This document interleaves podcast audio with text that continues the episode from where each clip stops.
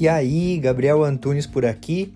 Esse é o podcast Minimalista Produtivo, onde a gente tem o foco central em conversar sobre minimalismo, mas também com algumas pitadinhas de ferramentas de produtividade, autoconhecimento e filosofia. Tudo para que a gente possa levar uma vida mais leve e mais consciente.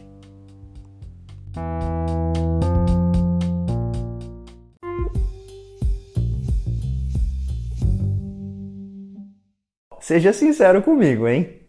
Eu quero que você me conte de 0 a 10 como que você classifica a tua relação com a internet, sendo 0 uma relação ruim que é prejudicial e 10 uma relação extremamente saudável e que faz bem para você. Qual é a nota que você dá para tua relação com a internet? Me conta aqui nos comentários. Por quê? Por que, eu estou te perguntando isso? Porque eu resolvi fazer um vídeo hoje para falar justamente sobre essa relação. Você já entrou na internet e depois de um tempo percebeu que você estava mais exausto, mais cansado? Parece que a realidade que você estava vendo na vida das outras pessoas não se aplicavam à tua realidade e por isso você também sentia que a tua realidade era uma merda.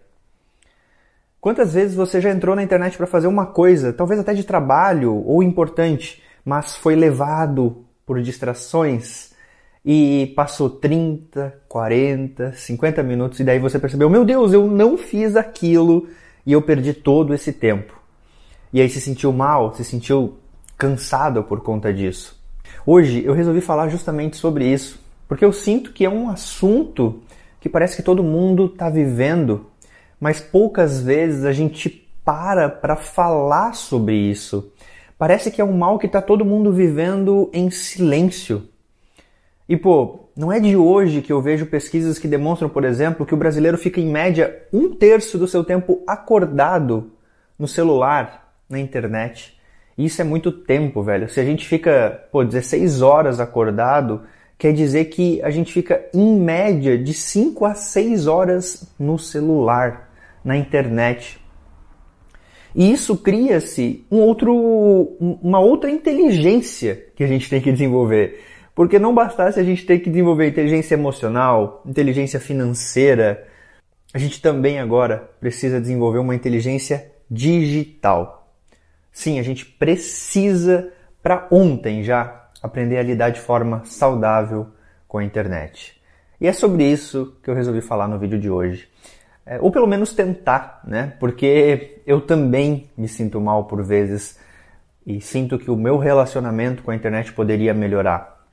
Eu também sinto que às vezes a minha energia é sugada pela internet. Eu sinto tudo isso e é por isso justamente que eu resolvi fazer esse vídeo para compartilhar contigo alguns passos que eu tô aplicando aqui na minha realidade, na minha vida, e que eu sinto que aos poucos esses passos eles vêm me ajudando a lidar um pouco melhor com a internet. E o primeiro passo que eu senti que me ajudou é tornar consciente o tempo de uso que eu passo no celular. Independente se você tem Android ou se você tem iOS, você tem um lugar no teu aparelho que você consegue identificar o quanto tempo você está passando usando ele e até o tempo que você fica em cada aplicativo. Você sabe quanto tempo você está ficando no Instagram, no Twitter, no Facebook, é, no TikTok, no WhatsApp? Você sabe quanto tempo você fica nas redes sociais por dia? Eu acredito que o primeiro passo da cura, digamos assim, né, é a gente entender que está doente, a gente entender que está viciado nisso. E se a gente não torna consciente o tempo que a gente passa, é muito difícil a gente identificar que a gente tem que melhorar. Primeira vez que eu fui ver isso, eu vi que eu estava ficando em torno de 7 horas no celular por dia. É muito tempo, é muito tempo. E talvez eu possa até tentar me enganar que boa parte desse tempo eu estava editando vídeo, boa parte desse tempo eu estava pensando em roteiros para o canal, ou estava resolvendo problemas do trabalho. Mas a verdade é que sim, eu estava também viajando na maionese em boa parte desse tempo. Ser honesto com a gente é a primeira parte de lidar de forma inteligente com as redes sociais. E a partir do momento que a gente passa a ser honesto nesse sentido, a gente precisa determinar o tempo de uso para o Instagram, para o WhatsApp, para Facebook, para as redes sociais. Cada dia, no final do dia, você vai lá e olha quanto tempo você ficou. Exercita isso.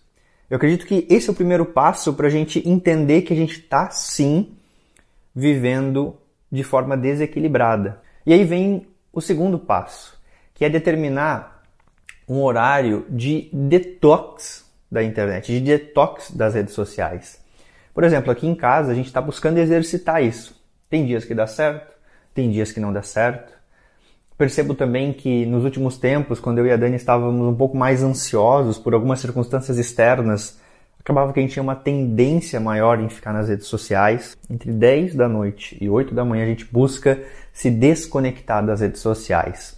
Se desconectar das redes sociais ali horas antes de dormir e também evitar o celular logo depois que a gente acorda dá uma tranquilidade, porque na noite a gente passa a conversar mais e se conectar. Conversar sobre o nosso dia, sobre aquilo que a gente está sentindo, sobre coisas que a gente está pensando sobre a nossa vida. Fazer até planos antes de dormir, refletir sobre algumas coisas, agradecer outras.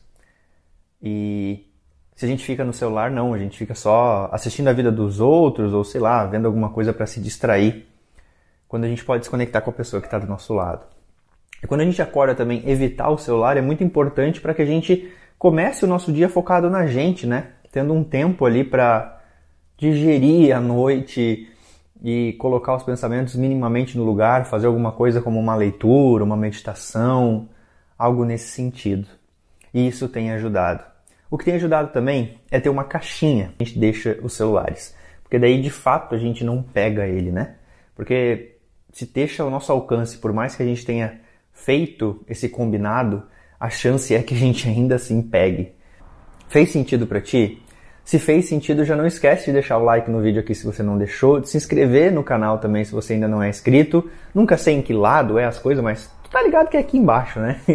e também, se o vídeo está fazendo sentido para você e você acha que pode fazer sentido para alguém que convive com você, alguém do teu ciclo social, compartilhe esse vídeo com essa pessoa. Assim você vai estar ajudando o canal a crescer e também a gente espalhar né, essa mensagem de uma vida mais consciente, uma vida mais leve. E o terceiro passo, então, é você refletir sobre quem você está seguindo. Essas pessoas que você segue nas suas redes sociais estão te edificando ou estão te envenenando? Porque a gente naturalmente cria uma realidade partir das pessoas que a gente segue. E essa realidade, ela pode ser positiva para a nossa vida ou ela pode ser negativa. Ela pode ser positiva para a nossa mente ou ela pode ser negativa. Ela pode ser positiva para os nossos relacionamentos, nosso relacionamento conjugal, com os nossos amigos, ou ela pode ser negativa. Por exemplo, se você vê um amigo teu saindo com outro amigo teu e você pensa, nossa, não me convidaram, né? E você alimenta aquilo ali como se sei lá, as pessoas tivessem um dever de ter que te convidar quando vão fazer alguma coisa junto e guardam uma mágoa, isso está te envenenando? Se você segue influenciadores, você olha para aquilo como uma inspiração ou quando você olha para aquilo você sente que a tua vida é ruim, que a tua vida é negativa e que aquela vida é a melhor vida que pode ser vivida e você acaba então sendo ingrato com a tua realidade? Porque talvez é o momento de você dar um, um follow nessa pessoa também. E buscar tornar a tua rede social uma rede social de influência positiva, seguindo pessoas que vão te ajudar a evoluir em alguns aspectos que você quer evoluir.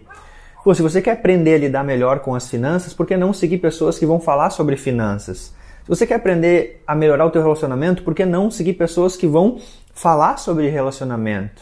Se você quer levar uma vida mais saudável, ao invés de você seguir um monte de padaria e é, restaurantes que vão ficar ali te jogando o tempo todo comida, vai te trazer um sofrimento. Um sofrimento que não faz sentido você passar. Então por que não dar o follow nessas pessoas e seguir talvez pessoas que falam sobre receitas saudáveis, mas que fazem comidas gostosas e saudáveis?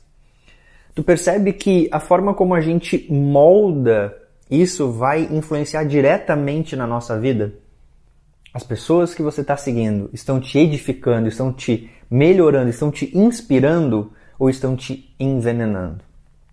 E aí já engato o quarto passo, entender que a realidade digital não é, em hipótese alguma, a realidade do mundo. Aquilo que você está vivendo, está vendo ali no digital é somente uma parcelinha do mundo.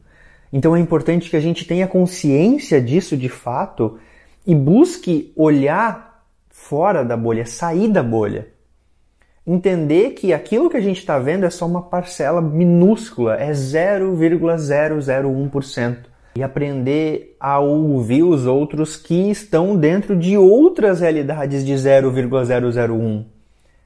Sem julgar como se a outra pessoa estivesse errada e você fosse o dono da razão, como se a realidade que a gente visse fosse somente a verdadeira e todas as outras não valessem de nada.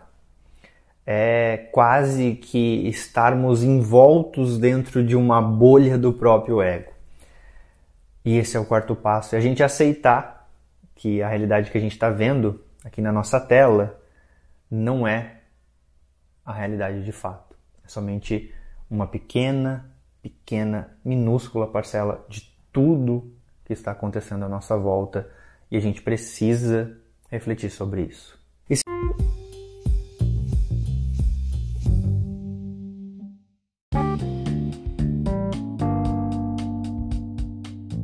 Fez sentido para você esse episódio? Eu espero de verdade que tenha contribuído para a tua jornada. Se você quiser trocar uma ideia comigo, chega lá no Instagram @minimalistaprodutivo.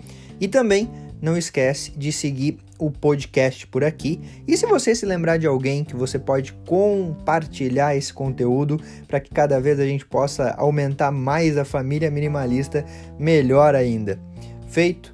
Grande abraço para você e até a próxima.